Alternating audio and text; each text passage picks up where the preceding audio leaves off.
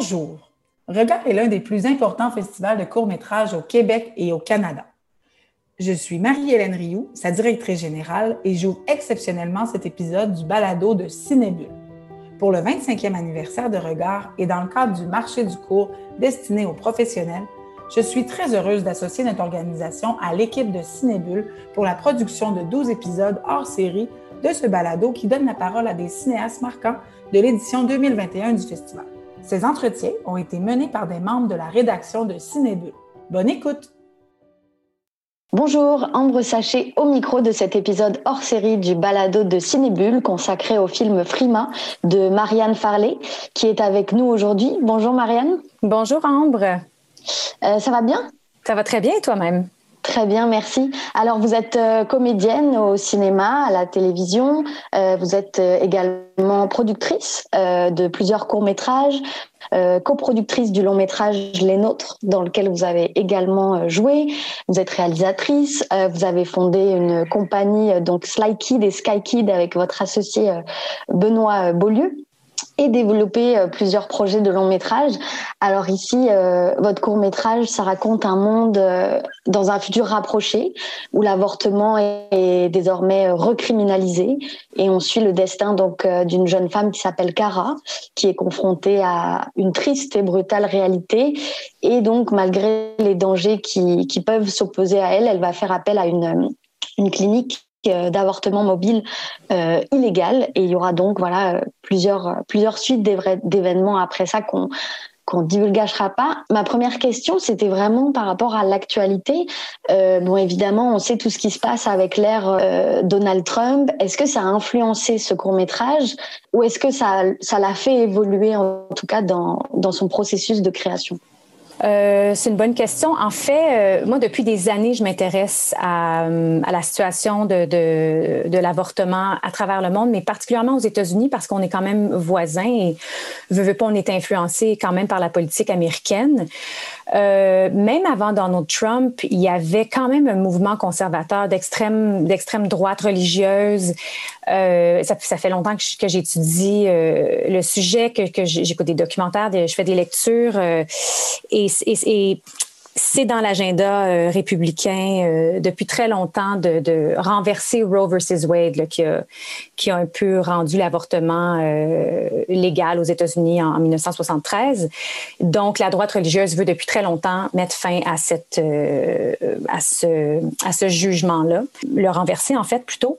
Et puis Donald Trump, ce que Donald Trump a permis, c'est qu'il a été capable de il était capable de faire ce que, les républicains voulaient depuis très longtemps, qui est de remplacer les juges un peu qui étaient plus plus, à gauche ou plus, centriste même, je dirais, euh, ceux qui étaient pro-avortement. Et donc là, maintenant, on se ramasse avec deux tiers de la, la Cour suprême aux États-Unis qui est conservatrice et qui est anti-avortement.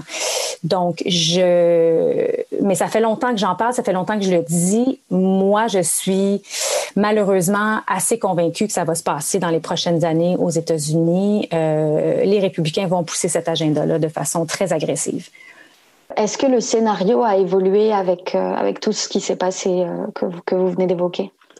Non, c'était déjà là à la base, en fait. Euh, il, y a, plusieurs documentaires vraiment fascinants, dont un qui s'appelle Reversing Row, qui parle vraiment de, de, de, de, l'agenda républicain. En fait, c'est, c'est dans le top de leur liste, de leur to-do list, si on peut dire, de, recriminaliser l'avortement ou de, rendre l'avortement de moins en moins accessible et ça se passe depuis, euh, depuis des années. Là. Euh, donc, non, le fait que Donald Trump euh, ait été élu, ça, je pense que ça a accéléré un peu le processus.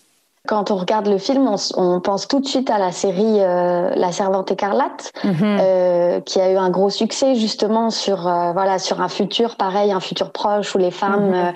les femmes perdent beaucoup de droits qu'elles ont plus ou moins acquis, on va dire ça entre guillemets.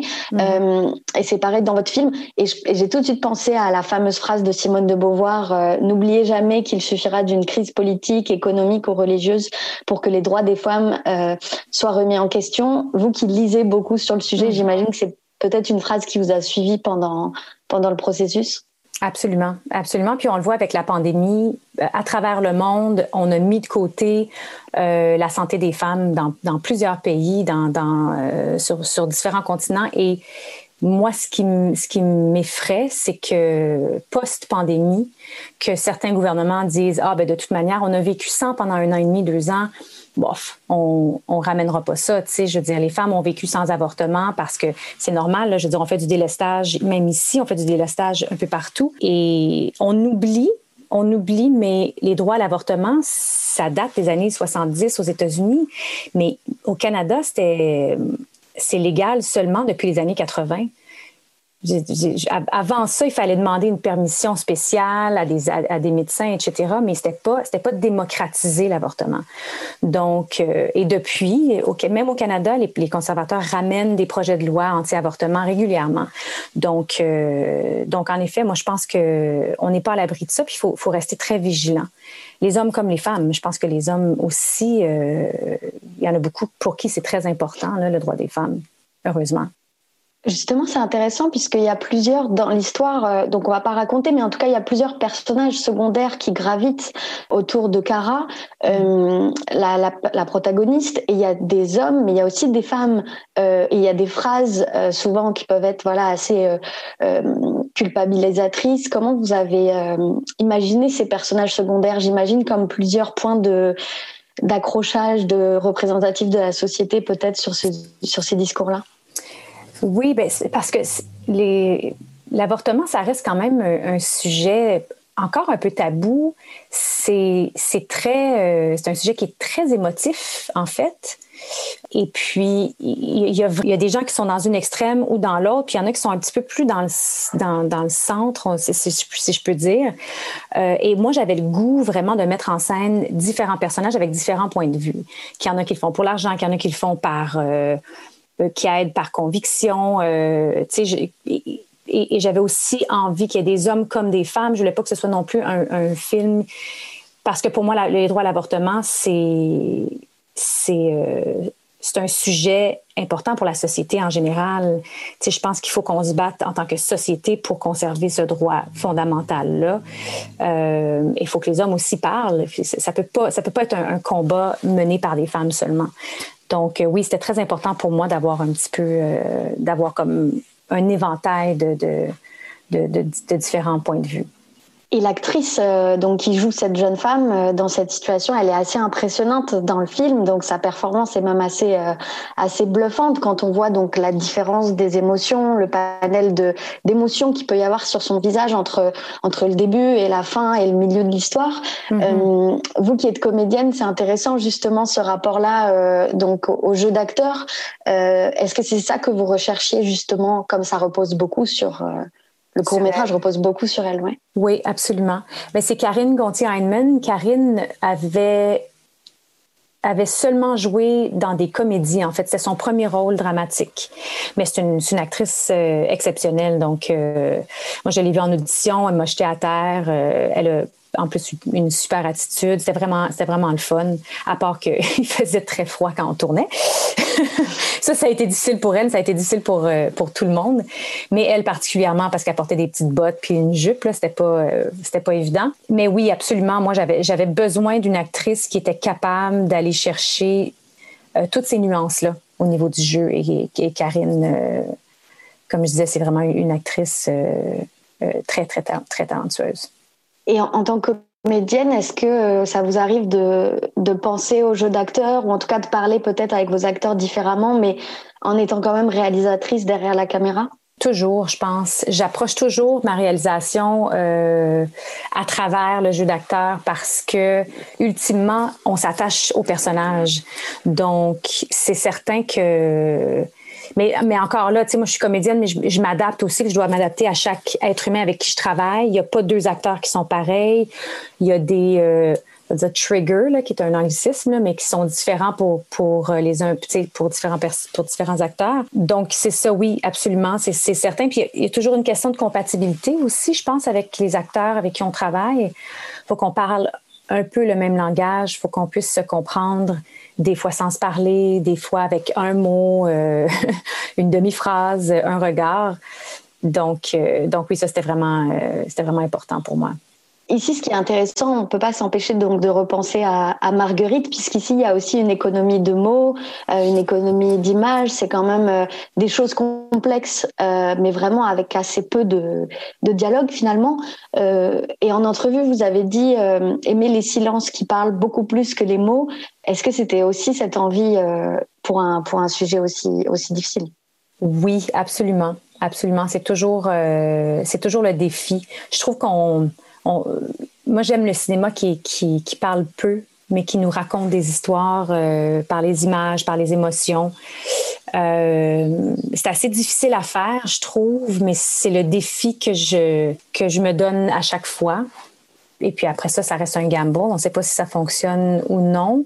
C'est sûr que quand on écrit, on a tendance à faire beaucoup d'expositions. On veut que les gens comprennent à la lecture. Mais rendu en montage, moi, je coupe beaucoup, beaucoup de dialogues. Frima, j'en ai coupé un peu quand même. Marguerite, pas tant parce qu'il n'y en avait pas tant au départ. Euh, c'était vraiment le défi que je m'étais, donné. Mais je trouve ça plus touchant quand les personnages ne se parlent pas, mais, mais qu'il se passe quelque chose au niveau du regard, qu'on comprend l'émotion. Je pense qu'on on a un public intelligent de plus en plus. Euh, tu sais, je veux dire, les gens écoutent du, cinéma, des, séries. Euh, on n'a pas besoin d'expliquer tant. Je pense que les codes sont assez, sont assez faciles à, à discerner je sais pas. Moi, c'est vraiment c'est le cinéma qui me plaît le plus, donc euh, j'ai tendance à aller dans cette direction-là. Et justement, à l'écriture, euh, donc il y avait, c'était, il y avait plus de dialogue à l'écriture, ça a évolué un peu plus au montage, c'est ça? Oui, un peu quand même, parce que j'essayais d'installer une dystopie. Il y a des trucs que je voulais qui soit vraiment clair. Donc, euh, certains personnages disaient, euh, sans rentrer dans les détails, il y avait, il y avait plus d'explications, plus d'expositions. Puis une fois en montage, tu te rends compte que ah ça c'est pas nécessaire, on le comprend visuellement. Ah ça c'est pas nécessaire. Et donc, je fais vraiment un travail avec mon monteur de, de couper ce qui est superflu ou ce qui est répétitif. Puis je pense que c'est, je pense que on en sort toujours gagnant parce que parce que je pense que le public aime pas ça se faire prendre pour, euh, pour, pour, des cons non plus. Il y, a des choses qu'on comprend, on le voit.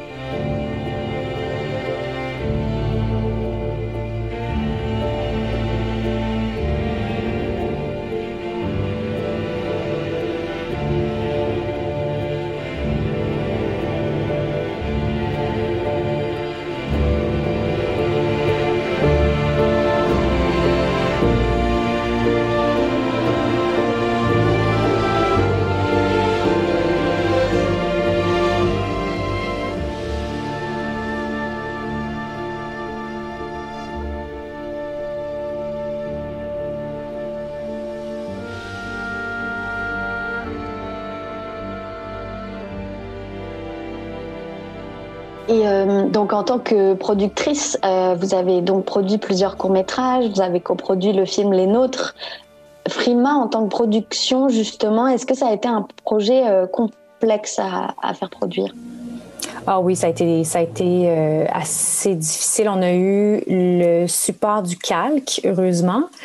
et donc, on avait quand même pas tant, pas tant de moyens. C'était un projet ambitieux.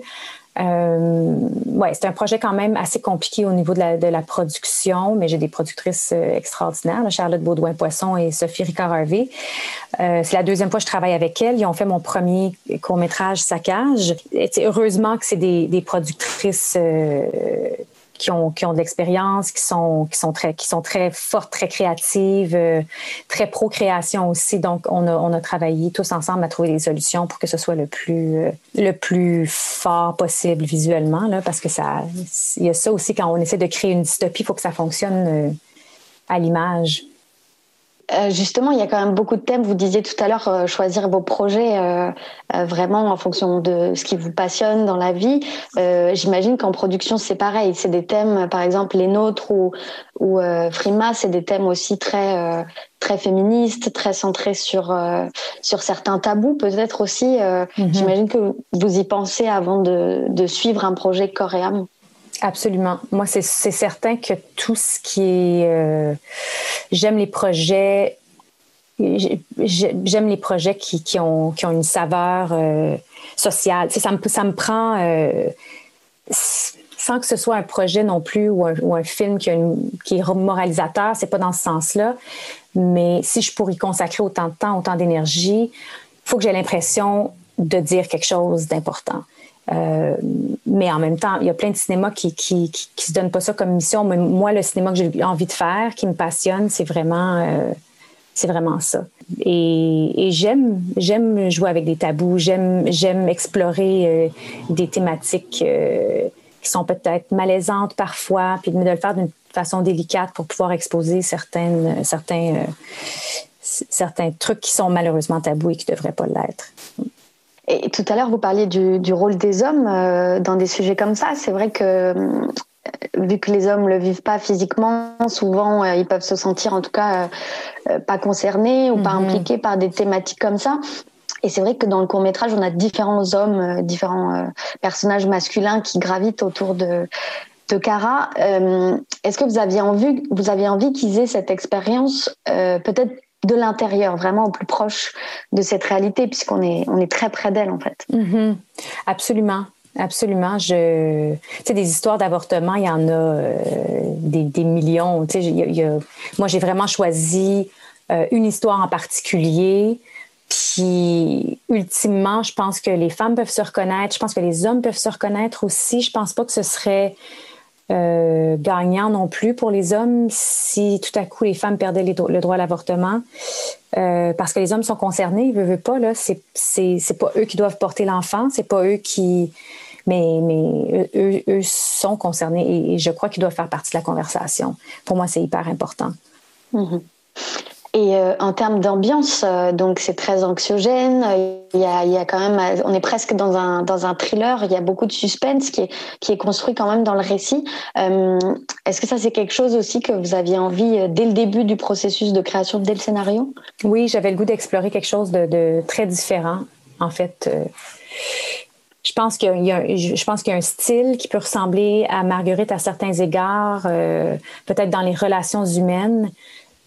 Par contre, visuellement, dans chaque projet, j'essaie d'aller un peu ailleurs pour, euh, ben pour, pour, me challenger. Puis, euh, j'avais jamais fait un truc euh, qui était un petit peu plus thriller euh, et, un peu science-fiction, même si ça reste un drame humain. et, j'avais, oui, j'avais goût d'essayer ça, en fait. Voir mm-hmm. si j'étais si j'étais capable. c'est toujours un peu le défi ça a été quoi vos autres références justement pour euh, pour ce court métrage puisqu'il y a quand même eu euh, enfin il y a des dystopies il y a on parlait de la série La Servante écarlate tout à mhm. l'heure. Est-ce que vous avez euh, fait plus de recherches ou en tout cas regardé des choses ou, au contraire vous aviez vraiment votre idée et vous vouliez pas qu'elle soit parasitée entre guillemets par par les œuvres qui pouvaient déjà exister peut-être? C'est sûr que j'ai réécouté Quatre mois, trois semaines et deux jours, qui est un de mes films fétiches pas pour euh, la facture visuelle n'est pas du tout la même, mais j'avais le goût de ça faisait très longtemps que je l'avais pas vu, qui est un film sur l'avortement. Je sais pas si vous l'avez vu, un film magnifique. Euh, j'avais le goût de voir, de revisiter cet univers-là. Juste pour m'en imprégner, c'était pas une question de, faire la, la, même chose. Et j'ai réécouté aussi Children of Men, donc euh, qui est aussi un de mes films fétiches. Et bon, bien sûr, La Servante écarlate, j'ai écouté euh, toutes les saisons. Je trouve que c'est une série vraiment brillante. Et donc, non, j'ai pas calqué le film sur quoi que ce soit. Par contre, c'est qu'il y avait quand même un peu, au niveau du feeling, il y avait un, petit peu de La Servante écarlate, il y avait un petit peu de, Children of Men. Euh, au niveau de la sensibilité, au niveau, euh, au niveau ne serait-ce que, que, de l'avortement euh, à proprement dit, c'était beaucoup plus près de, quatre mois, trois semaines et deux jours. Là. Mais oui, c'est des, des œuvres qui m'ont inspiré. J'ai écouté beaucoup de documentaires aussi, dont Reversing Row, qui est un documentaire sur les droits à l'avortement aux États-Unis, ou Vessel, qui est un autre documentaire sur l'avortement qui est vraiment magnifique c'est vrai qu'il y, a, quand même une ligne fine entre euh, documentaire et fiction. Ça reste une fiction et en même temps, on est très très proche, euh, voilà, de ce que peuvent vivre autant de femmes, euh, enfin beaucoup de femmes en tout cas qui, vivent ces choses-là et qui sont presque une, banalité en fait, un quotidien pour elles. Mm-hmm. Est-ce que vous y aviez pensé comme ça en termes plutôt de rester très réaliste, très proche de, de ce que cette femme peut vivre et sans pour autant partir dans des fioritures ou quelque chose de trop, euh, trop exagéré? Oui, ben, je pense que je pense qu'en général, c'est ce que j'aime personnellement. Donc, euh, donc même si on était dans, même si on est dans une dystopie, même si on est dans un, un avenir euh, assez rapproché, j'avais quand même le goût de rester hyper réaliste parce que parce que le but aussi, c'est de, de brasser, c'est de toucher, c'est de, de susciter, euh, des, des, de provoquer des conversations parce que, parce que, je, parce que je considère que c'est extrêmement important et extrêmement euh, épeurant, terrifiant ce qui, ce, qui, ce qui se passe en ce moment ou ce qui est comme sur le bord de se passer. Donc, c'est ça. Pour, pour moi, la porte d'entrée reste quand même l'émotion des personnages. Donc, euh, c'est important pour moi qu'on reste près d'eux. Oui, s'il fallait euh, forcément ressortir avec, euh, avec un message, ce serait en tout cas de, réussir peut-être à s'identifier à, cette protagoniste-là. Mm-hmm. absolument, absolument. Parfait. Ben, merci beaucoup en tout cas, Marianne Farley, d'être venue nous parler euh, au micro de Cinébule. Merci Ambre, c'était un plaisir. Vraiment, merci. Merci. On vous souhaite bonne chance pour la suite. C'était Ambre Sachet au micro du balado de Cinébule. À très bientôt. C'est ainsi que se termine cet épisode spécial du balado de Cinébule. En plus de leur présentation à regard au Saguenay du 7 au 13 juin, les films abordés dans ces hors-séries seront proposés du 14 au 27 juin sur la plateforme Regard en ligne. Au coût de 30 le passeport donnera accès à l'ensemble de la programmation de la 25e édition du festival, soit plus de 150 courts-métrages. Merci à l'équipe de Regard pour ce partenariat qui nous aura permis de faire entendre 12 cinéastes très talentueux. Et merci aux collègues de la rédaction qui ont réalisé ces entretiens. La revue Cinébule est publiée par l'Association des cinémas parallèles du Québec et est soutenue par les Conseils des arts du Canada, du Québec et de Montréal. Thème musical de ce balado, Georges Dimitrov. Assistance technique à la post-production, Alain Vallière. J'ai coordonné et réalisé cet épisode. Mon nom est Éric Perron. Je vous remercie d'avoir été à l'écoute. Bon cinéma.